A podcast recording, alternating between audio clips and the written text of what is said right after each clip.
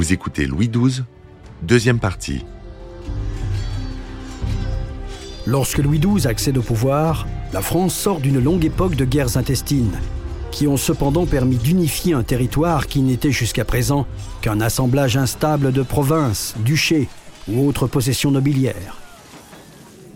Louis XI avait bâti un État fort et centralisé, non sans mal. On peut rappeler la Ligue du bien public, révolte des seigneurs ligués contre lui en 1465, et une résurgence de la Ligue en 1468. La guerre folle entre 1485 et 1488, à laquelle prit part Louis d'Orléans, futur Louis XII, ce qui lui valut de passer trois ans en forteresse. Les stigmates de la guerre de Cent Ans qui s'achève en 1453 sont encore présents dans l'esprit de la population qui est reconnaissante à son nouveau roi d'éloigner les guerres intestines. Sous le règne de Louis XII, il n'y aura plus de conflits internes, même si au cours de la même période, les campagnes pour la conquête de l'Italie se succèdent. D'autre part, le souverain réforme en profondeur le système militaire. Il fait abolir et réprimer les pratiques des soldats et de leurs officiers qui pillaient et commettaient toutes les exactions possibles dans les campagnes où ils étaient stationnés. Il faut préciser que souvent, ils ne percevaient aucune solde. Désormais, il sera interdit aux soldats de quitter leur garnison, établie dans des villes fermées, et de se rendre dans les villages avoisinants. Tout manquement à la discipline militaire sera sévèrement puni, y compris ceux commis par de hauts gradés, ce qui était inconcevable jusque-là. Un budget est créé pour rémunérer les hommes. Un nouveau règlement militaire est institué. Ces sujets lui en sont reconnaissants. Ce bon roi maintient la justice et nous fait vivre en paix. Il a ôté la pillerie des gendarmes et gouverne mieux qu'aucun roi ne fit. Prions Dieu qu'il lui donne bonne vie et longue. C'est cette paix intérieure qui va permettre l'accroissement de la population et le développement économique du pays. Dans tous les domaines, Louis XII apporte des réformes et structure le pays unifié. À son avènement, il a déjà un projet de ce qu'il veut faire pour le royaume. Durant sa longue captivité de Bourges, il a eu le temps de réfléchir aux problèmes qui entravent l'évolution du pays. On sait qu'il a lu le De Officis de Cicéron et qu'il le relit souvent. Il est aidé dans son action par des ministres dont il écoute attentivement les avis. On peut retenir parmi eux Pierre de Rohan, maréchal de Gier, originaire du duché de Bretagne. Le maréchal de Gier et le cardinal d'Amboise sont deux créatures de Louis XI. Didier Le Fur, écrivain et historien. C'est deux personnes qui, à 20-25 ans, ont déjà une, une, grande puissance. Ce sont des cadets de, de grandes familles. Et l'un est homme d'église, l'autre est, est, un militaire. Un est déjà maréchal à, à même pas 25 ans, l'autre est, est aumônier du roi. C'est lui qui se porte au secours de Louis d'Orléans lorsqu'il est assiégé à Novare et il est à ses côtés lors de son avènement en 1498. Il l'accompagnera dans son entrée triomphale à Gênes en 1498. Il va être son conseiller militaire dans ses campagnes d'Italie et il va l'aider dans la transformation de l'armée. Il aura le malheur de déplaire à Anne de Bretagne en faisant arrêter les bateaux chargés d'effets précieux qu'elle envoyait à Nantes. Cette puissance du maréchal de Gier, euh, sur le plan militaire, même s'il n'a pas le, le pouvoir d'un connétable, puisque la charge de connétable n'est pas attribuée, va gêner beaucoup, de plus en plus. Son mariage avec euh, l'héritière d'Armagnac va en faire un des hommes les plus riches de France.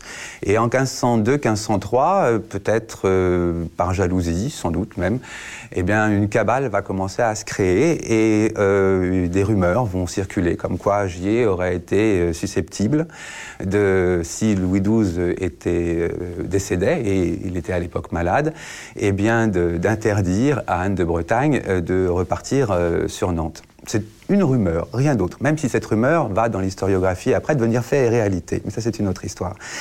Et bien, cette rumeur va, grossir de plus en plus. Certains vont être choqués. Et Anne de Bretagne, Louise de Savoie et Georges d'Amboise, qui étaient tous intéressés par euh, la régence possible en cas de mort du roi, eh bien, vont s'allier euh, contre le maréchal de Gier.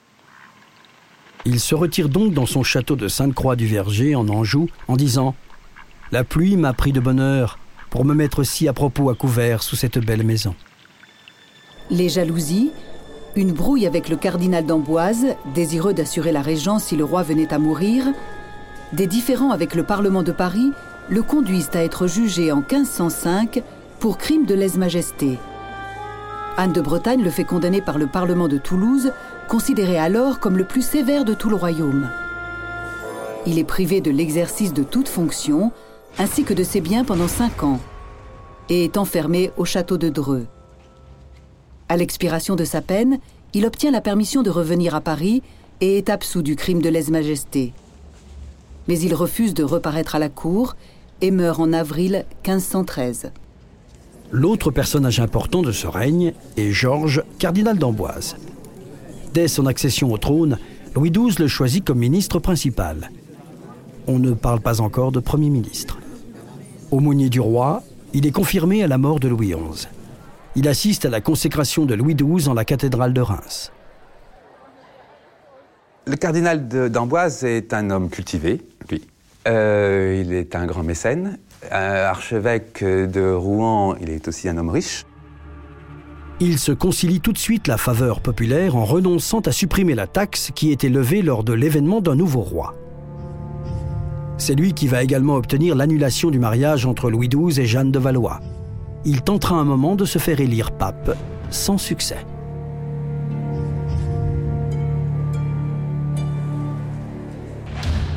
La question de la justice prend une place très importante dans les débats qui occupent cette période.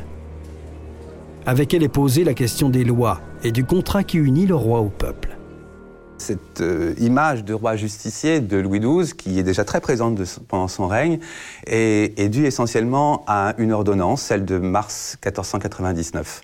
C'est une ordonnance de plus de 160 articles et qui va en tout cas, tenter de réformer, si ce n'est de réformer, en tout cas, de redéfinir le rôle de chaque individu dans la justice royale.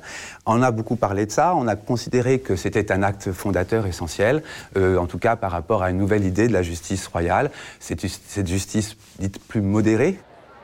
Pendant longtemps, la justice était rendue selon des lois orales. La rédaction du droit coutumier dans les pays de droit non écrit avait commencé en 1454 avec l'édit de Montil-les-Tours. Louis va prendre en 1499 ce qu'on appelle l'ordonnance de Blois, acte de réformation de la justice. Louis XII euh, dans, cette euh, ordonnance ne faisait que reprendre que beaucoup de choses qui existaient déjà. Euh, en fin de compte, c'est une sorte de, conglomérat de, toutes les réformes qui avaient pu exister précédemment. Et alors certes, il y a des exigences beaucoup plus grandes, notamment contre la corruption. si on autorise la torture toujours, on essaye de la limiter un maximum. on essaye de limiter aussi les pots de vin, les, tout ce qui est le népotisme à l'intérieur même des parlements. Les juges doivent se soumettre à un examen pour prouver leur connaissance du droit. Des parlements sont créés pour que la justice puisse être équitablement rendue dans tout le territoire. Il exige que pour chaque poste vacant, il lui soit présenté trois candidats, parmi lesquels il fera son choix. Jusque-là, les baillis, comme on appelait les juges, qui avaient acheté leur charge, étaient parfaitement ignorants et avaient des lieutenants qui faisaient le travail à leur place. On exige qu'ils les rémunèrent en conséquence, ce qui les conduit à ne plus tant apprécier la fonction et à renoncer d'eux-mêmes à l'administration de la justice. Le roi exige des juges une parfaite indépendance et qu'ils jurent sur l'Évangile de ne donner leur voix qu'aux jurisconsultes les plus éclairés et les plus vertueux. Et il interdit que le père et le fils, ou deux frères, siègent au même tribunal. Parallèlement sont institués des gouvernements municipaux. Des magistrats, nommés par les habitants, sont chargés de veiller à la sécurité de la population et à la bonne marche de la ville. Le seigneur du lieu n'est plus seul garant de la vie de ses sujets. Enfin, l'ordonnance de 1510 impose que la langue juridique soit celle du peuple et non le latin. Le droit doit être dit désormais dans les différentes langues de la France de cette époque. C'est sous François Ier que l'ordonnance de Villers-Cotterêts instituera l'exclusivité du français dans les documents relatifs à la vie publique du royaume de France. Louis XII, dès son avènement, renonce à la taxe qui était prélevée sur le peuple en l'honneur du nouveau roi. Par la suite, il réduit la taille, impôt devenu annuel en 1439, pendant la guerre de Cent Ans, d'un quart, et il promet de la réduire chaque année. Au temps de Louis XI, elle était de 5 millions de livres annuels. Louis XII la diminue à 1,5 million. Cela assure aussi la paix intérieure. Même s'il convient de dire que c'est en partie grâce à ce que lui rapportent les guerres d'Italie qu'il peut se le permettre. Il ne faut pas s'oublier que les vaincus devaient payer de lourdes sommes aux vainqueurs, sans parler des pillages. Il n'en est pas moins vrai que, fait nouveau, le roi verse aussi sa cote-part au trésor. En revanche, il se montre beaucoup moins généreux avec ses courtisans. Il dira à ce sujet J'aime mieux faire rire mes courtisans de mon avarice que de faire pleurer mon peuple de mes profusions. Il limite le luxe de ses vêtements, réduit les effectifs de la maison du roi, exige une tenue rigoureuse des comptes et cherche à vivre sur le domaine royal plutôt que sur le revenu des impositions. Son peuple s'en souvint lorsqu'il subit sous le règne de son successeur François Ier des surcharges d'impôts et de tailles. Un de ses représentants s'écria Qu'on nous remette seulement sous le règne de ce bon roi Louis XII. Le règne de Louis XII marque un tournant important. Jusque-là, plus de 25 ateliers monétaires battaient monnaie dans le royaume. Des pièces de toutes sortes et de toutes origines étaient échangées lors des transactions, et la population n'était pas toujours au fait de leur valeur exacte. Le roi décide donc d'unifier la monnaie. Des pièces d'or et d'argent, d'abord frappées à son emblème, le porc épique, puis à son effigie, sont mises en circulation. Et les lettres gothiques font bientôt place aux lettres latines. Des privilèges exagérés avaient petit à petit été accordés à l'Université de Paris. En 1498, un édit contre les abus dans la scolarité provoque un conflit avec le roi. Mais la Renaissance est caractérisée par une rénovation de l'enseignement, la tutelle du clergé cède progressivement la place à celle de l'État. Un décret royal de 1498 crée à Montpellier le Collège royal de médecine. Sous son règne, les lettres grecques et latines furent brillamment enseignées. Dans cette époque qui voit naître la réforme et d'autres mouvements religieux dissidents, le règne de Louis XII apparaît comme une période de relative accalmie, après les massacres d'Albigeois, la répression contre les Vaudois, adeptes de Pierre Vaudès, et avant la mise à mort de protestants par François Ier.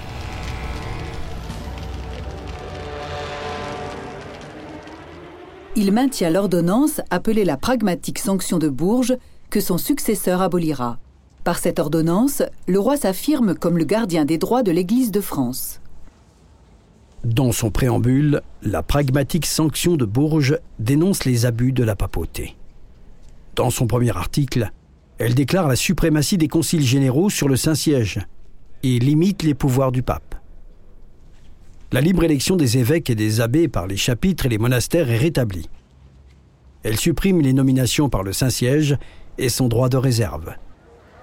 La royauté obtient de pouvoir recommander ses candidats aux élections des évêques. Louis XII, ayant besoin de l'appui de l'Église de France pour lutter contre Jules II dans sa conquête de l'Italie, l'Assemblée du clergé, réunie à Tours en septembre 1510, renouvelle l'affirmation des libertés gallicanes. Elle récuse les guerres temporelles du pape contre les princes, autorise des campagnes royales et nationales contre le Vatican et annule toute excommunication pontificale.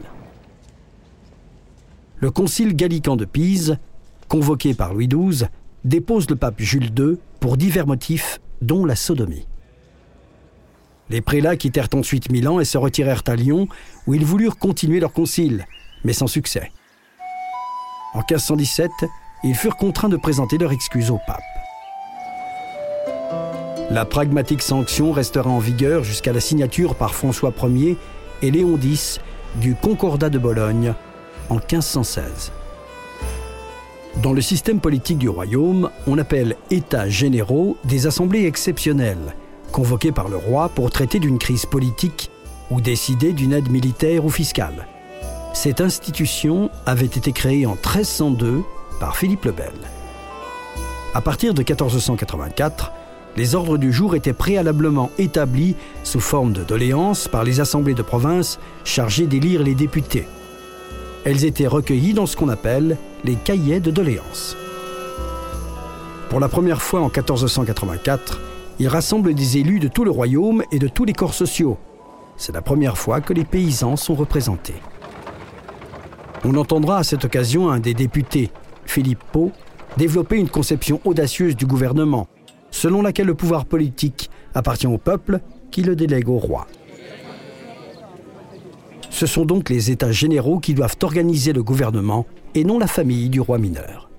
Louis d'Orléans, qui convoitait la régence, ne parviendra pas à vaincre les ambitions de la sœur aînée de Charles, Anne de Beaujeu.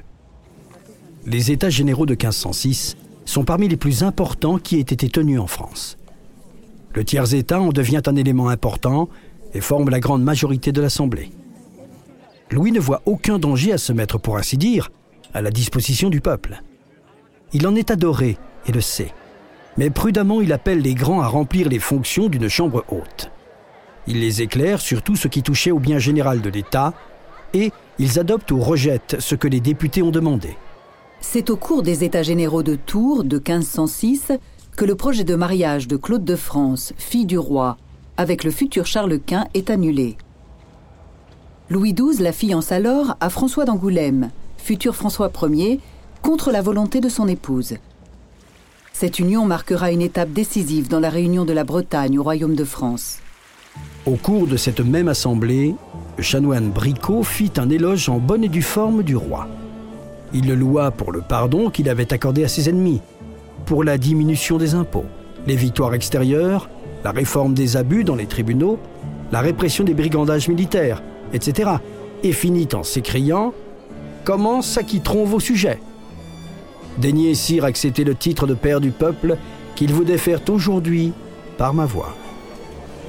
Le roi, quelques jours plus tard, fit répondre par son chancelier que le titre de père du peuple était le don le plus agréable qu'il pouvait recevoir de ses sujets. La reine Anne de Bretagne meurt le 9 janvier 1514 à Blois, usée par les maternités et les maladies. Louis XII est tellement affligé qu'il ne pense qu'à rejoindre très vite son épouse. Il dit Avant que soit passé l'an, je serai avec elle et lui tiendrai compagnie. Mais il veille à l'organisation des funérailles et impose à la cour l'usage du deuil en vigueur en Bretagne. Ces funérailles sont d'une grandeur exceptionnelle. Elles durent 40 jours. Comme elle le désirait, son cœur fut placé dans un reliquaire, puis transporté à Nantes pour être déposé dans le tombeau de son père François II de Bretagne. Pourtant, Louis se remarie le 9 octobre 1514 à Abbeville avec Marie d'Angleterre, la jeune sœur d'Henri VIII, pour sceller sa réconciliation avec le roi d'Angleterre. Elle a 18 ans et lui 53. Louis accepte de la suivre dans les festins et les bals. Il désire aussi avoir un héritier mâle et fait beaucoup de concessions.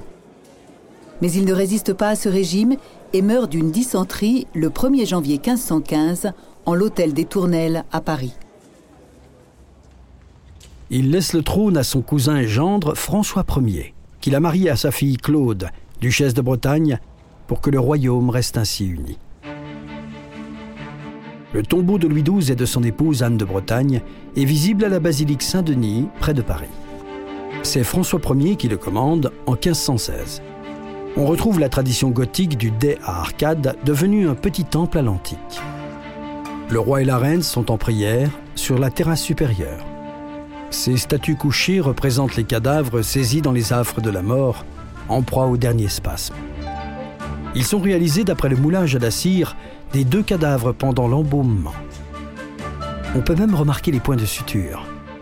Les quatre vertus cardinales, la justice, la force, la prudence et la tempérance, ornent les angles du mausolée et les douze apôtres sont disposés sous les arcades. Après sa mort, et en particulier au XVIIIe siècle, il devient le symbole d'une monarchie modérée. On va un peu et de plus en plus oublier l'image guerrière de Louis XII pour ne privilégier que l'image du roi modéré, du monarque français et, euh, soucieux du bonheur de son peuple. Didier Le Fur, écrivain et historien. Et cette image-là va, va, se poursuivre jusqu'à la fin de la monarchie, du régime monarchique, jusqu'à la fin du XVIIIe siècle. Pierre-Louis Roderer, homme politique proche de la Convention, établit une filiation directe entre les réformes de Louis XII et la Révolution française. Sa vision modérée aurait mené la France vers une monarchie plus juste et plus stable et évité la voie de l'absolutisme. Fénelon écrit dans sa lettre à Louis XIV en 1694 Si le roi, dit-on, avait un cœur de père pour son peuple, ne mettrait-il pas plutôt sa gloire à leur donner du pain et à les faire respirer après tant de mots qu'à garder quelques places de frontières qui causent la guerre?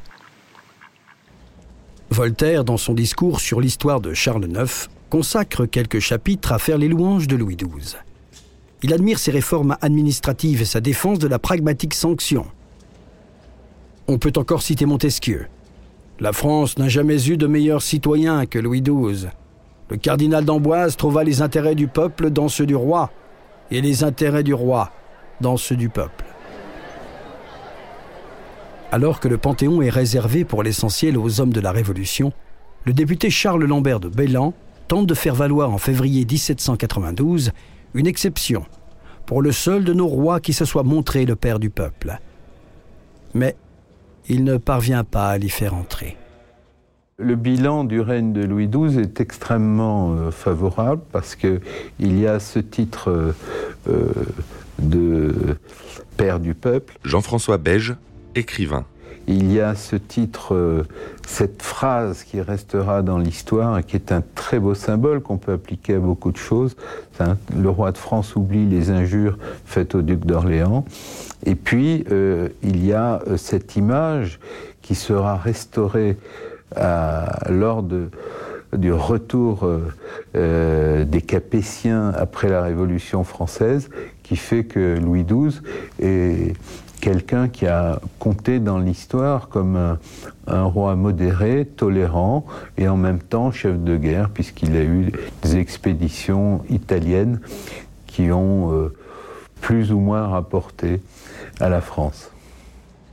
C'est Michelet qui détruira son image Parlons de sa royale stupidité. Il préférera encenser François Ier.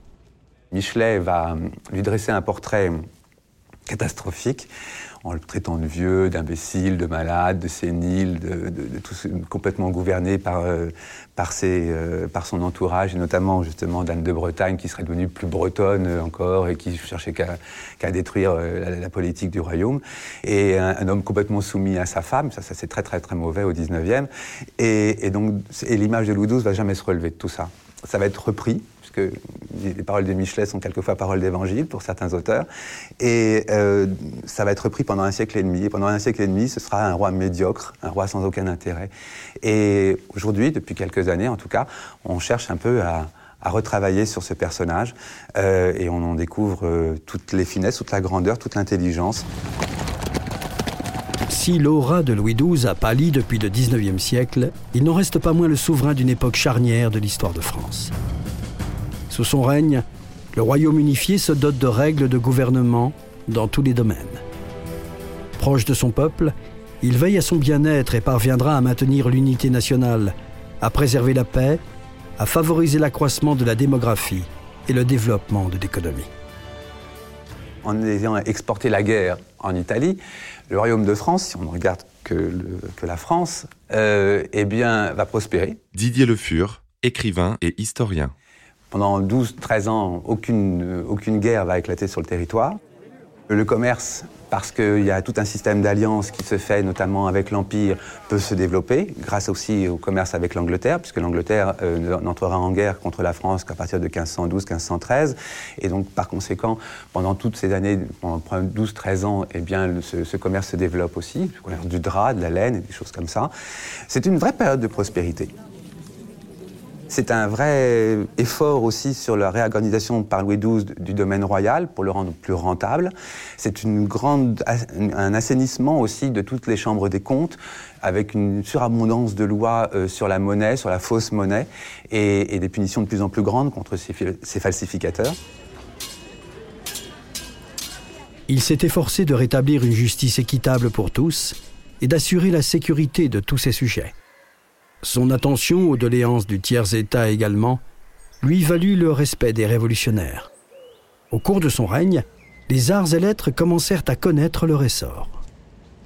Louis XII, c'est aussi euh, et surtout eu comme, grâce à ses conquêtes, une ambition impériale, une volonté de faire de la France un, empire, si ce n'est euh, légitime euh, avec l'élection, au moins euh, légitime par Dieu, et, donc du coup, et, faire du roi de France ce, premier monarque chrétien, et qui, avec cette ambition messianique, qui est excessivement importante à, cette époque, c'est-à-dire de, de, faire croire et de laisser croire que le roi de France serait le dernier roi de chrétien qui irait à la conquête du monde, euh, convertir tous les infidèles pour après donner toutes ces couronnes euh, au monde des Oliviers euh, au moment où le Christ sera ressuscité.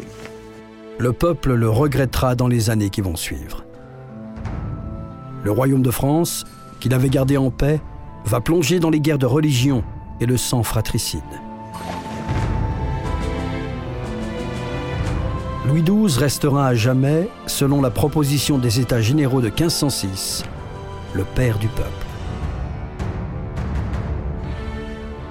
Vous venez d'écouter Roi de France. Si vous avez aimé ce podcast, vous pouvez vous abonner sur votre plateforme de podcast préférée et suivre Initial Studio sur les réseaux sociaux. Roi de France est un podcast coproduit par Initial Studio et Merapi adapté de la série documentaire audiovisuelle éponyme produite par Merapi. Cet épisode a été écrit par Thierry Bruand et Dominique Mougenot. Il a été réalisé par Franck Courvoisier. Production exécutive du podcast Initial Studio. Production éditoriale Sarah Koskiewicz et Mandy Lebourg, assistée de Sidonie Cotier. Montage Camille Legras. Avec la voix de Morgane Perret.